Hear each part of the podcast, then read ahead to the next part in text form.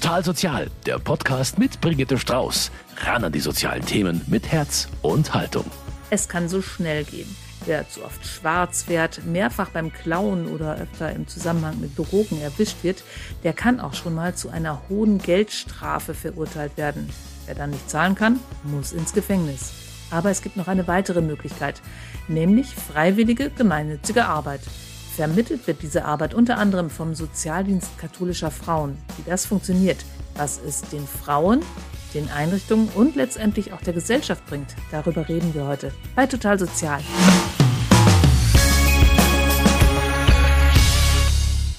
Geldstrafe oder Knast. Wenn so ein Gerichtsurteil lautet, dann scheint es keinen Plan B zu geben. Gibt es aber. Denn wenn jemand die Geldstrafe nicht zahlen kann, kann er stattdessen auch gemeinnützige Arbeit leisten. Die Vermittlung in solche Stellen übernimmt unter anderem der Sozialdienst katholischer Frauen. Bei mir ist Martina Jakobczak vom SKF und dort genauer von der Clearingstelle für gemeinnützige Arbeit. Frau Jakobczak, für die meisten von uns sind das ja böhmisch Dörfer, weil wir uns mit dieser Fragestellung noch nie beschäftigen mussten. Aber das kann ja ganz schön schnell gehen, dass sowas zum Thema wird. Über welche Art von Fällen reden wir da? Also zum Beispiel Delikte wie häufiges Schwarzfahren, Betrug, Körperverletzung, BTM-Delikte, also was mit Drogen zu tun hat, Betäubungsmittel. Das war es eigentlich im Groben. Diebstahl, ach ja, habe ich noch vergessen. Diebstahl gibt's auch noch. Also Körperverletzung und Diebstahl, aber wahrscheinlich nicht in so einem Riesenumfang, oder? Nee, also eigentlich, ja, Körperverletzungen sind auch kleinere Delikte, aber äh, kommt nicht so oft vor. Obwohl vermehrt doch mehr. Also Schwarzfahren ist sehr häufig, Betrug gibt's auch häufig. Das sind die häufigsten. Ich habe eben in der Anmoderation gesagt, ähm, dass es keinen Plan B gibt. Die soziale Arbeit zu leisten ist ein, ein Plan B, aber es gibt noch eine andere Möglichkeit. Ja, es gibt auch noch einen Plan C, der ist, äh, nennt sich Geldverwaltung oder Ratenzahlung. Also eine Ratenzahlung zu vereinbaren mit möglichst geringen Raten. Das kann man versuchen über die Geldverwaltung. Also die Frau überweist es nicht mehr eigenständig an die Staatsanwaltschaft, sondern wir leiten das weiter an die Staatsanwaltschaft und betreuen die Ratenzahlung. Das ist ungefähr seit ein, zwei Jahren ein Projekt gewesen und das läuft ganz gut. Also dass Frauen dann, wenn sie nicht arbeiten können, Raten zahlen. Wie funktioniert das denn normalerweise, wenn eine Frau ein solches Urteil bekommt? Und wie kommen die zu Ihnen? Also wie, wie kommen Sie dazu, der zu helfen? Wie kommen Sie beide zusammen? Die Staatsanwaltschaft schreibt den Frauen, die einen Beschluss bekommen haben, wo die Geldstrafe drin steht, die kriegen ein Schreiben dazu, wo dann unsere Kontaktdaten draufstehen und den Hinweis, dass sie die gemeinnützige Arbeit machen können und dass sie sich bei uns melden sollen. Wir kriegen parallel auch ein Schreiben und ähm, schreiben dann auch noch die Frauen zusätzlich an. Warum bietet der Gesetzgeber diese Alternativmöglichkeiten? weil es ja nicht, also weil viele einfach kein Geld haben, die Geldstrafen zu bezahlen und das erstens äh, nicht der Sinn ist einer Geldstrafe, dass jemand dann eine Satzfreiheitsstrafe im Gefängnis ableisten muss, weil das ist ja nicht der, die Strafe gewesen, der hat ja keine Freiheitsstrafe bekommen, zum einen und zum anderen kostet es auch dem Staat sehr viel Geld, eine Freiheitsstrafe zu vollstrecken. Also das ist eigentlich wie soll ich sagen, ähm, eine Win-Win-Situation. Und diese Frauen kommen zu Ihnen mit der ganzen Palette von Fragen, die sie haben nach so einem Urteil. Und wie geht's denn weiter? Das ist sehr verschieden. Also es gibt Frauen, die Erfahrung haben mit Schwierigkeiten mit dem Gesetz. Es gibt Frauen, die ja ganz eingeschüchtert sind. Und äh, wir sind halt da, ihnen zur Seite zu stehen und sozusagen den Weg dazu finden, wie man damit durchkommt wieder. Also wie man wieder zurechtkommt mit der Sache. Also dafür haben wir dann ein ausführliches Beratungsgespräch, wo wir alles besprechen. Also grundsätzlich, wie ist die Frau, also wenn die Frau zu uns kommt, ist sie ja schon eigentlich klar, sie will gemeinnützig arbeiten oder Geld verwalten. Das heißt, sie ist nicht eine Person, die ihre Geldstrafe einfach so bezahlen kann, was ja sehr häufig vorkommt. Wir haben ja nur den Teil, die, die nicht bezahlen können. Wir bekommen die Frauen, die meistens in großen sozialen Schwierigkeiten sind und arm sind in der Regel, deswegen können sie ihre Geldstrafe nicht bezahlen. Und ähm, genau, wir fragen über, wie geht's Ihnen gesundheitlich, wie ist Ihre Lebenssituation, Berufsausbildung, berufliche Vorerfahrungen und äh, auch, warum das jetzt passiert ist. Manchmal ist ja Schwarzfahren auch, weil sie sich keine Fahrkarte kaufen können, weil sie kein Geld haben. Also wir versuchen sozusagen die Problemlage nachzuvollziehen, warum das entstanden ist und auch, wie sie jetzt im Moment sozusagen, in welcher Situation die Frau im Moment ist. Genau. Und dann stellen Sie fest, diese Frau könnte 20 oder 30 Stunden in der Woche arbeiten oder wie gehen Sie davor? Also es gibt Vorgaben von der Staatsanwaltschaft, die haben, äh, die wollen eigentlich, dass die 30 Stunden arbeiten die Woche, also sechs Stunden pro Tag, 30 Stunden die Woche.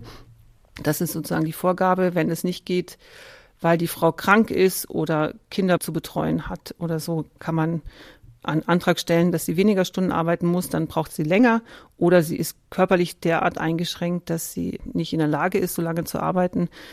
Dann kann man auch versuchen, die Strafe zu reduzieren, wenn wir einen Attest haben. Also dass die Strafe auf drei Stunden zum Beispiel pro Tag runtergesetzt wird. Über welche Zeiträume reden wir da?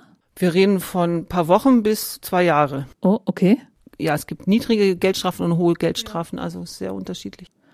Und wenn Sie jetzt festgestellt haben, die Frau möchte keine Ratenzahlung, sondern arbeiten, haben Sie dann eine Liste von Einrichtungen, die Sie abtelefonieren können? Ja, wir haben so einen Pool von, also die wir jetzt auch über die Jahre, seitdem wir das Projekt anbieten, das ist, glaube ich, mindestens schon 20 Jahre, also auch aufgebaut sozusagen an Stellen, die äh, das anbieten. Und wir haben immer so vielleicht 100, 120 die wir theoretisch zumindest haben. Da müssen wir halt gucken, passt das? Also brauchen die jemanden und wo ist die Stelle? Also möglichst nicht ganz am anderen Ende der Stadt, wenn es geht. Und sind die Voraussetzungen, die die Frau hat, tatsächlich also kompatibel? Also manchmal gibt es Einschränkungen von Seiten der Stelle oder die müssen ja was können, was sie nicht können. Also es ist wie eine Arbeitsvermittlung. Der Unterschied ist natürlich, dass die Frauen, die wir vermitteln, nicht irgendwie in der Regel im Arbeitsprozess sind, sondern ganz lange vielleicht noch nie gearbeitet haben oder jedenfalls keinen Beruf haben meistens und äh, schon lange auch im Sozialleistungsbezug sind, also viele davon oder auch einfach körperlich und psychisch nicht wirklich gut gerüstet für die Arbeitswelt, jedenfalls nicht für die normale. Also da muss man sehr genau schauen, was kann man der Frau zumuten, was könnte klappen. Ist dann auch ein Ziel dieser Arbeit, dass die Frau einen Schritt in Richtung regelmäßige Arbeit tut? Das ist sozusagen eine Idealvorstellung, ist natürlich toll, wenn es klappt. Das klappt auch manchmal, dass es sozusagen danach weitergeht, dass die da vielleicht einen Minijob kriegt oder auch so geförderten Arbeitsplatz. Also das kommt immer mal wieder vor. Das ist natürlich der sozusagen Idealfall. Der Sechser im Lotto. Na, ein bisschen vielleicht der Fünfer. Aber es kommt schon ein paar Mal vor. So. Wie war das denn in den letzten zwei Jahren? Da gab es ja Probleme, die Frauen unterzubringen, weil nur noch wenige Einrichtungen solche Einsatzstellen angeboten haben. Also durch die Pandemie war ja ein absoluter Zusammenbruch eigentlich unseres öffentlichen Lebens. Also das hat ja alle betroffen. Und natürlich auch unsere Einsatzstellen, die dann nicht mehr die Ressourcen hatten, oft, also Raum, Personal und auch Zeit und ähm, Kraft für unsere Frauen noch zu zusätzlich. Das ist ja sozusagen eine zusätzliche Arbeit. Die sind ja nicht da angestellt oder so. Also das kostet ja auch eine, also man, die machen was, aber man muss ja auch Zeit und äh, Kraft zur Verfügung stellen, um die einzuarbeiten, um zu begleiten, um zu betreuen. Also das ist ja auch gegenseitige. Also da war einfach die Ressourcen waren leider bei vielen erschöpft. Also leider hat es auch, also den hat den Einsatzstellen, die wir da immer ständig angerufen haben, vielen hat es auch wirklich sehr leid getan und die fanden das sehr schade, aber die haben es halt nicht anbieten können. Da gab es wahrscheinlich auch so ganz praktische Einschränkungen, weil zum Beispiel immer nur einer in einem Büro sein durfte oder so. Genau. Oder auch mit Altersheimen oder äh, sind die jetzt geimpft oder nicht oder wie ist die, also auch in Alter, also diese, einfach diese ganzen Beschränkungen, Kontaktbeschränkungen und Voraussetzungen, die waren ja für normalen Arbeitnehmer schon fast nicht zu handeln das war natürlich dann, wenn dann noch andere dazukommen. Also es war einfach eine Überforderung, würde ich sagen, Überlastungssituation unserer Einsatzstellen, denen das auch sehr leid getan hat. Also vielen, die haben das sehr bedauert. Hat es denn da jetzt sozusagen Stau gegeben, dass es Frauen gibt, die ihre Einsatzstunden erst in fünf Jahren abarbeiten können? Naja, in fünf Jahren vielleicht nicht, das ist ein bisschen lang, aber es hat auf jeden Fall einen Riesenstau gegeben, der jetzt langsam, würde ich sagen, haben wir ihn geschafft abzuarbeiten. Echt? Jetzt schon? Respekt? Naja, vielleicht bin ich wieder zu optimistisch. Sie sind zumindest untergebracht. Ja, wir haben eine Lösung gefunden. Sagen wir mal so, wir haben eine Lösung gefunden, dass die Frau nicht in Haft muss. Also das ist ja das Ziel. Das muss nicht immer arbeiten sein. Das kann auch eine geringe Ratenzahlung sein. Also wir haben auf jeden Fall eine Lösung gefunden für die Frauen. Das ist das Wesentliche. Wie oft kommt es bei den Frauen, die Sie betreuen, denn vor, dass sie dann noch ins Gefängnis müssen? Ja, also das kann passieren, leider. Also das können wir dann auch nicht verhindern, wenn es sozusagen sich so trifft, dass die Strafe so hoch ist, dass die Höhe der möglichen Ratenzahlung nicht leistbar ist, also dass die einfach zu hoch ist, die Rate. Und wenn die Frau nicht arbeiten kann, ja, und wir keine andere Lösung finden, kann es passieren. Oder sie tatsächlich die Arbeit abbricht und sozusagen verschwindet auf Nimmerwiedersehen. Aber das kommt Gott sei Dank sehr selten vor, weil wir wirklich alles tun, es zu vermeiden. Also Sie geben einfach nicht auf. Ich sage immer, wenn einer, wenn die Klientin dauerhaft aufgibt, muss ich irgendwann auch aufgeben. Aber bis dahin wird alles versucht. Wenn die Frauen dann ihre Strafe abgearbeitet haben, was sagen die denn dann hinterher? Ja, es ist, also viele sind natürlich erleichtert, dass sie es geschafft haben und froh. Also es ist auf jeden Fall ein Erfolg. Und viele haben auch eine gute Erfahrung gemacht, also mit den Leuten da vor Ort. Auf jeden Fall ist es immer ein Erfolg und ist immer was Positives. Was geschafft zu haben, was hinter sich gebracht zu haben, ist auf jeden Fall eine gute Sache. Wenn uns jetzt ein Einrichtungsleiter einer sozialen Einrichtung zuhört und sich denkt, ach, eigentlich könnte ich auch, was für Stellen hätten Sie denn gerne? Naja, eigentlich, wir nehmen alles in dem Sinne, also es geht ja viel um Reinigung, manchmal Arbeit in der Küche, manchmal gibt's auch äh, Wäschereien und Bügeleien oder so. Also alles, was im hauswirtschaftlichen Bereich ist ja meistens ein großer Bedarf in Altersheimen zum Beispiel. Theoretisch nehmen wir alles. Es ist halt so, natürlich die Frauen, man muss bedenken, dass sie oft, also viele sind nicht gesundheitlich ganz fit, also viele sind auch chronisch krank also keine schwere körperliche Arbeit, das ist nicht günstig. Aber sonst sind wir eigentlich flexibel, also offen. Es muss halt immer zur Frau passen, ne? Und es hat auch meistens einen Grund, weshalb die Frauen nicht im ersten Arbeitsmarkt arbeiten. Es hat immer einen Grund, warum sie nicht da arbeitet, ja, weil sie hat keine Ausbildung. Viele sind wirklich aus sehr, also bildungsfernen Schichten sehr arm. Also es hat immer ganz viele Gründe, warum die nicht arbeiten können. Also man holt sich da nicht eine billige Arbeitskraft auf die Weise ins Haus. Nein, kann, naja, sollte man auch nicht, also wenn es gut läuft, sage ich mal, kann es ein großen, großer Gewinn sein. Ja, und eine solche Einrichtung, die sogar während der Pandemie Frauen beschäftigt hat, ist das eine Welthaus in München. Alida Gerlach ist jetzt bei mir. Welche Art von Arbeit haben die Frauen denn hier geleistet? Bei uns unterstützen die Frauen die Hausmeister. Dazu muss ich sagen, wir sind ein Verein, das eine Welthaus ist ein Verein, äh, gibt seit 21 Jahren. Wir vermieten normalerweise zehn Räume an sieben Tagen in der Woche, von frühmorgens bis spät abends in drei Zeitblöcken an Vereine, Gruppen oder Personen, die politische, soziale oder multikulturelle Veranstaltungen planen. Also zum Beispiel Sprachkurse oder Rechtsberatung für Asylrecht. Ja, dann ganz viele tolle Münchner Vereine, die hier alle zusammenkommen. Oder äh, Leute, Diaspora aus allen möglichen Ländern, die sich hier treffen. Und da haben die Hausmeister natürlich auch alle Hände voll zu tun. Und da unterstützen die Frauen sie. Genau, also und es ist so, dass wir haben drei Zeitblöcke und dazwischen ist immer so eine Lücke. Und da muss oft umgebaut werden oder vorbereitet, Technik, äh, Möblierung. Da können die Frauen unterstützen oder aber eben auch ja in Reinigungsarbeiten, Gartenarbeiten manchmal, Botengänge, dann Monatshefte, Programmversand, äh, also einquartieren und sowas, also ab und zu mal kleine Büroarbeiten. So ungefähr. Das ist wahrscheinlich auch abhängig von der Frau, oder? Genau. Und manchmal gibt's ja hier im Haus auch handwerkliche kleine Reparaturarbeiten oder so. Kommt vor, dass Frauen auch sehr geschickt sind in diesen Arbeiten. Das eine Welthaus beschäftigt schon richtig lange solche Frauen, oder? Ähm, das eine Welthaus wahrscheinlich seit rund 21 Jahren gehe ich davon also, aus. also ungefähr, ja, ich, ich gehe davon aus, so mhm. oder kurz nach dem Bestehen oder so. Also das habe ich jetzt vorher nicht nachgefragt. ich arbeite erst seit äh, sechs Jahren hier. Und in den sechs Jahren, welche Erfahrungen haben Sie da mit den Frauen gemacht? Also ich finde es sehr spannend, die unterschiedlichen Frauen und Schicksale, die hier ankommen. Das sind auf gar keinen Fall äh, normale Arbeitskräfte, äh, darf man nicht erwarten. Ja, das ist äh, auch toll, was manchmal für, für Talente oder ja, halt die Eigenarten, die irgendwie hier so ankommen. Teilweise gibt's ja dann auch ein nettes Miteinander zwischen Leuten, die Stunden ableisten, weil es sind ja manchmal auch mehrere, die zusammenarbeiten. Ja, dann äh, erlebe ich natürlich auch Dünnhäutigkeit. Die haben alle, glaube ich, so ein Bündel, was sie mitbringen. Sie haben gerade gesagt, dass man keine normalen Arbeitskräfte erwarten darf. Wie macht sich das bemerkbar? Ja, man kann jetzt nicht damit rechnen, dass die da pünktlich täglich erscheinen und dann genau das machen, ähm, was er gerne möchte oder so.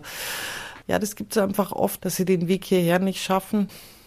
Dann äh, bei denen, die ähm, ja wegen BTM Schwierigkeiten hatten, ähm, gibt es natürlich auch das, dass die äh, substituiert werden. Und ja, da brauchen sie dann vielleicht auch erstmal eine Zeit, bis sie danach dann irgendwie arbeiten können. Ja, so, die sind empfindlicher, dünnhäutiger als andere Leute. Wie macht sich das bemerkbar? Ja, also, dass die schneller wütend werden. Und dann ist es natürlich auch so, äh, die arbeiten jetzt viel mit unseren drei Hausmeistern zusammen. Äh, das sind aber jetzt auch keine Sozialpädagogen. Also die haben ja auch ein riesen Aufgabenfeld, was die abdecken müssen. Und ja, da kommt es vielleicht auch mal zu Konflikten Mhm. Manchmal auch sprachlich. Da gibt es auch sprachliche Probleme. Wobei das da wieder ganz gut ist, weil unsere Hausmeister ein paar Sprachen auch abdecken. Oder die Leute, äh, die hier sonst noch arbeiten. Mhm. Das eine Welthaus ist ja sehr international aufgestellt. Da findet sich oft noch jemand, der die gleiche Sprache spricht. Ja, also das, das ist dann gut möglich und natürlich, was dann auch ganz, ganz schön ist, wenn zum Beispiel bei so einer äh, Rechtsberatung dann hier jemand äh, übersetzt. Also auch von den Stundenleistenden äh, so spontan oder wenn jemand hier irgendwas sucht, die Sprache nicht spricht, das kommt natürlich auch vor. Sie haben ja nicht nur Frauen da, Sie bieten mehrere solcher Stellen sogar an. Genau, also da kommen auch Männer bei uns oder auch Jugendliche. Wie viel Sozialstundenleistende beschäftigen Sie zeitgleich? Also in einem normalen Jahr vor Corona haben wir ungefähr 150 bis 180 Sozialstundenleistende innerhalb eines Jahres. Und das sind Stunden, dann bei den Jugendlichen fängt es an bei vier Stunden, wahrscheinlich auch wegen Schuleschwänzen oder so bis hin halt zu erwachsenen Männer oder Frauen, die dann um die tausend Stunden auch mal ableisten. Und das finde ich wirklich hart. Also, dass, dass das dann irgendwann mal vorbei ist und da kann man dann schon feiern. Sie waren eine der Stellen, die auch in den letzten beiden Jahren Sozialstundenleistende beschäftigt haben. Wie haben Sie das geschafft? Aber viel, viel weniger. Also, weil das war dann eigentlich nur ein Mensch pro Schicht und teilweise war hier das Haus ja auch leider komplett geschlossen und dann war auch mal wieder niemand da. Wenn Sie jetzt mal zusammenfassend beurteilen sollten, würden Sie sagen, es lohnt sich für eine Einrichtung, diese Menschen zu beschäftigen oder sagen Sie, wir machen das, weil es zu unserem Leitbild gehört? Wir machen das, äh, weil es zu unserem Leitbild gehört und weil es zu Solidarität gehört in der Gesellschaft. Äh, aber es lohnt sich auf jeden Fall. Und zwar also für alle Seiten, äh, wenn man jetzt so unterm Strich, wenn ich mir das so überlege, ja, natürlich ist das eine gegenseitige Bereicherung. Wie ist das eigentlich, wenn die Frauen hier ankommen? Wissen Sie dann, was die in Anführungsstrichen verbrochen haben? Also ich finde es äh, sehr schön, dass ich das eben gerade und hier im Haus niemand weiß. Also wir können dann einfach unvoreingenommen auf die Frauen zugehen und das spielt auch gar keine Rolle. Und natürlich, wenn die hier länger sind, dann erzählen die das irgendwann mal von alleine, oft oder auch nicht. Ist auch vollkommen in Ordnung. Frau Jakubczak, Sie sprechen ja auch mit den Frauen. Was macht das dann mit denen, wenn die so unvoreingenommen hier empfangen werden? Das ist einfach ein gutes Gefühl, wenn man nicht verurteilt wird, also oder eingeordnet wird in aha, das, die hat Diebstahl begangen oder aha, die hat BTM-Delikte, weil das einfach eine Wirkung hat auf den anderen. Wenn ich das weiß, dann ist das, hat das eine Wirkung und wenn ich das nicht weiß, dann ist alles offen. Und das ist einfach für die Frau eine Wohltat nach einer Gerichtsverhandlung, nach einer Strafe, nach diesem ganzen Geschichte, was sie da erlebt hat was ja auch, will ich sagen, das ist so, das ist ja auch unser Rechtsstaat, also es ist ja auch rechtens, aber es ist auch nicht leicht, äh, das alles hinter sich zu bringen und zu äh, erleben. Vor allem, wenn man halt das auch nicht zahlen kann, zum Beispiel eine Geldstrafe mal eben, sondern wirklich Angst haben muss, man muss ins Gefängnis. Also es ist wirklich mit sehr vielen Ängsten und ähm, Not verbunden. Und wenn man irgendwo aufgenommen wird und angenommen wird, so wie man ist, dann ist das einfach ein gutes Gefühl und das brauchen unsere Frauen auf jeden Fall weil die einfach auch in ihrem Selbstwert oft sehr beeinträchtigt sind. Kann man dann sagen, das ist eine sinnvolle Strafe? Naja, der Sinn von Strafe, das ist natürlich ein weites Feld. Es ist halt eine Sanktion, die soll eine Übertretung äh, ausgleichen. Also es soll ein Ausgleich passieren. Und man würde sagen, eigentlich, wenn ich das ausgeglichen habe, dann ist es wieder gut. Also es ist eine Wiedergutmachung, die geleistet werden soll. Und dann bin ich wieder frei. Das ist natürlich in unserer Gesellschaft nicht ganz der Fall. Leider wird man es nicht irgendwie wirklich los. Gilt man danach eigentlich als vorbestraft? Nein, also es kommt auf die Höhe an. Also man, man wird gilt als vorbestraft, wenn man mehr als eine Strafe hat, die höher ist als 90 Tagessätze. Das kommt auf die Höhe an. Aber als Resozialisierungsmaßnahme kann man sowas nicht betrachten, oder? Naja, das würde ich so nicht sagen. Also ich würde sagen, es ist eine Hilfe, jemanden überhaupt in die Lage zu versetzen, ähm, mit unserer Gesellschaft zurechtzukommen. Also da gibt es ja ein Problem, sonst also wird er ja zurechtkommen. Er kommt nicht zurecht, sie kommt nicht zurecht, also gibt es ein Problem Mensch, Gesellschaft und da kann man durch Arbeiten zum Beispiel, also durch Teilhabemöglichkeit natürlich eine große Stärkung erreichen beim anderen. Also ihm helfen, dass er denkt, oh ja, vielleicht geht es ja doch, dass ich mitmachen kann, dass ich irgendwie eine Arbeit habe, dass ich eine Tagesstruktur habe, dass ich anerkannt bin, dass ich Potenzial habe, Fähigkeiten, dass man mich gern mag vielleicht und sich freut, wenn man mich sieht. Also es sind so viele Dinge, die positiv sind. Ja. Äh, Frau Gellers, Sie möchten, glaube ich, noch was ergänzen. Ja, also ab und zu oder sagen wir mal so, ich glaube, habe das Gefühl, dass die Struktur äh, hier den Frauen gut tut. Das ist eigentlich auch gut, wenn sie möglichst regelmäßig kommen. Und schon auch ja so eine äh, gewisse Aufmerksamkeit. Also dazugehören irgendwie und ab und zu haben wir es ja tatsächlich erlebt, dass sie dann danach auch in so ein, äh, ein normales Leben in Anführungsstrichen ähm, dann gekommen sind, dass sie dann eine Ausbildung angefangen haben oder uns, also manchmal besuchen die uns ja dann auch später dann nochmal. Das ist natürlich, das ist natürlich total schön. Das ist natürlich die Freude, die wir haben, wenn es gelingt. Und also es geht ja eigentlich um Integration, würde ich sagen. Ne? Also um Integration in einen Prozess, Arbeit oder auch Gesellschaft. Also und wenn ich sehe, es, der Frau hat das wirklich gut getan, also wir haben die vielleicht auch noch woanders hin vermittelt oder sie kann, fängt an, eine Therapie zu machen oder Schuldnerberatung oder äh, alles Mögliche, um ihre sozialen Probleme besser und im Griff zu bekommen dann ist es einfach, finde ich, sozusagen eigentlich das Ideale aus so einer negativen Sache wie eine Straftat was Positives zu schaffen, dann würde ich sagen, hat eine Strafe ihren Sinn erfüllt. Dann würde ich sagen, war es okay. Und dann macht Ihr Job auch richtig Spaß. Dann macht mein Job mir Spaß. Der macht mir eigentlich immer Spaß, also nicht jeden Tag gleich, aber dieses Bemühen, eine Lösung zu finden und nicht aufzugeben, also das macht mir immer wieder Freude, weil auch jede Frau ist anders und unsere Frauen, also das sind auch Menschen, die, ja, die sind auch ja, interessant. Also es ist auch, finde ich, sehr, eine sehr interessante Arbeit. Frau Gerlach, Sie hatten eben im Vorgespräch erzählt, dass das eine Welthaus auch eigentlich eine richtig gute Adresse ist für diese Frauen, weil es auch was mit denen macht. Warum?